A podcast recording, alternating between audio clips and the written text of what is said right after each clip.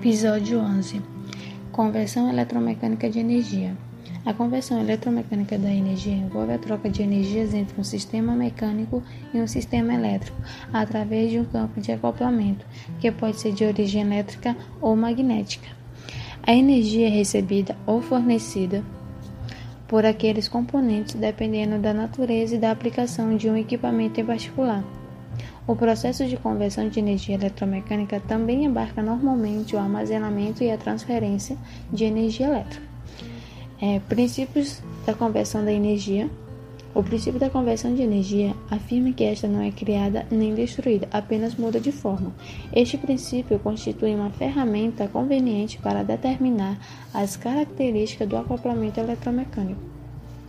A conversão eletromecânica de energia estuda os princípios e processos de conversão de energia elétrica em mecânica e vice-versa, e desenvolve meios para obtenção dos modelos dos transdutores eletromecânicos. Um conversor eletromecânico é um dispositivo capaz de converter energia elétrica em energia mecânica, ou seja, de produzir movimentos a partir de correntes elétricas, quase sempre fazendo de forma a utilizar diretamente os efeitos associados ao magnetismo. A conversão eletromecânica se apresenta em várias categorias, tais como transdutores, atuadores, motores e geradores. Transdutores são dispositivos que tomam uma forma de energia e a convertem em outra. No processo de conversão, a energia mecânica é convertida para a forma elétrica devido às facilidades de transmissão e processamento. Um transdutor pode ser dividido em três partes: elétrica, mecânica e eletromecânica. Os dispositivos que realizam a conversão de energia também podem ser classificados segundo o número de campos envolvidos em dispositivos de excitação única. É, desenvolve forças de impulso não controladas. Dispositivos de dois ou mais caminhos de excitação desenvolvem forças proporcionais a sinais elétricos e sinais proporcionais às forças e velocidades. Tem os atuadores, são dispositivos que produzem força, como relés, eletroímãs, etc., equipamentos de conversão contínua de energia, tais como motores e geradores. Análise das forças e conjugados. A conversão reversível de energia em calor tem três causas: perdas no cobre, perdas de efeito de Joule na resistência dos enrolamentos, perdas mecânicas, Parte da potência mecânica desenvolvida pelo dispositivo é absorvida no atrito e ventilação e então convertida em calor. Temos também as perdas magnéticas ou dielétricas. Estas perdas são associadas ao campo de acoplamento, balanço de energia, a conversão eletromecânica de energia envolve normalmente quatro formas de energia: a primeira elétrica, a segunda mecânica, a terceira magnética e a quarta térmica. O balanço de energia segue o princípio da conversão de energia e é aplicável a todos os dispositivos de conversão de energia: leis dos circuitos elétricos, leis do campo elétrico e magnético, leis de Newton da mecânica. Análise das tensões e correntes, métodos de análise. Tendo compreendido as leis fundamentais da teoria de circuito, lei de Ohm e lei de Kirchhoff, estamos preparados para aplicar estas leis às duas técnicas poderosas para análise de circuitos. A análise nodal, que se baseia em uma aplicação sistemática da lei de Kirchhoff para a corrente LKC, ou simplesmente lei dos nós. Análise de males, que se baseia em uma aplicação sistemática da lei de Kirchhoff para a tensão LKT, ou simplesmente lei das malhas.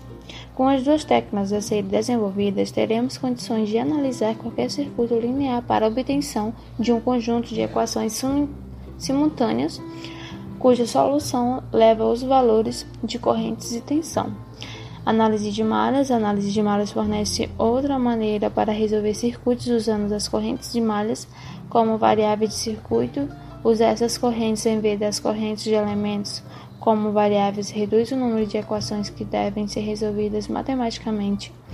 análise nodal aplica a lei de Kirchhoff das correntes para encontrar as tensões em cada um dos nós do circuito, enquanto a análise das malhas aplica a lei de Kirchhoff das tensões para determinar as correntes desconhecidas. Esta análise não é tão genérica quanto a análise nodal porque é aplicável apenas a um circuito planar, que pode ser desenhado em um plano sem ramos cruzados entre si. Caso contrário, torna-se um circuito não planar. Um circuito pode ter ramos cruzados e ainda assim ser planar se puder ser desenhado no plano. Conversores translacionais e conversores rotativos. O termo conversor estático foi criado em contraponto aos conversores giratórios rotativos elétricos de existência anterior e que se caracterizam por apresentarem uma arquitetura barata que associa duas máquinas elétricas rotativas, uma operando como motor e outra operando como gerador, acopladas respectivos batatões. É, o conversor estático é usado para designar genericamente circuitos de eletrônica de potência que controlam o fluxo de potência entre uma fonte de energia elétrica e um consumidor, operando na mudança do valor da tensão elétrica ou da forma de onda atual da fonte de energia por meio de uma sequência de comutações, interruptores estáticos como chaves, semicondutoras, é, tais como transistor bipolar, MOSFET, tiristoor ou semicondutores de potência de tecnologia híbrida, e etc. Os circuitos retificadores controlados, circuitos shop, circuitos inversores e conversores de fases são alguns exemplos de conversores estáticos.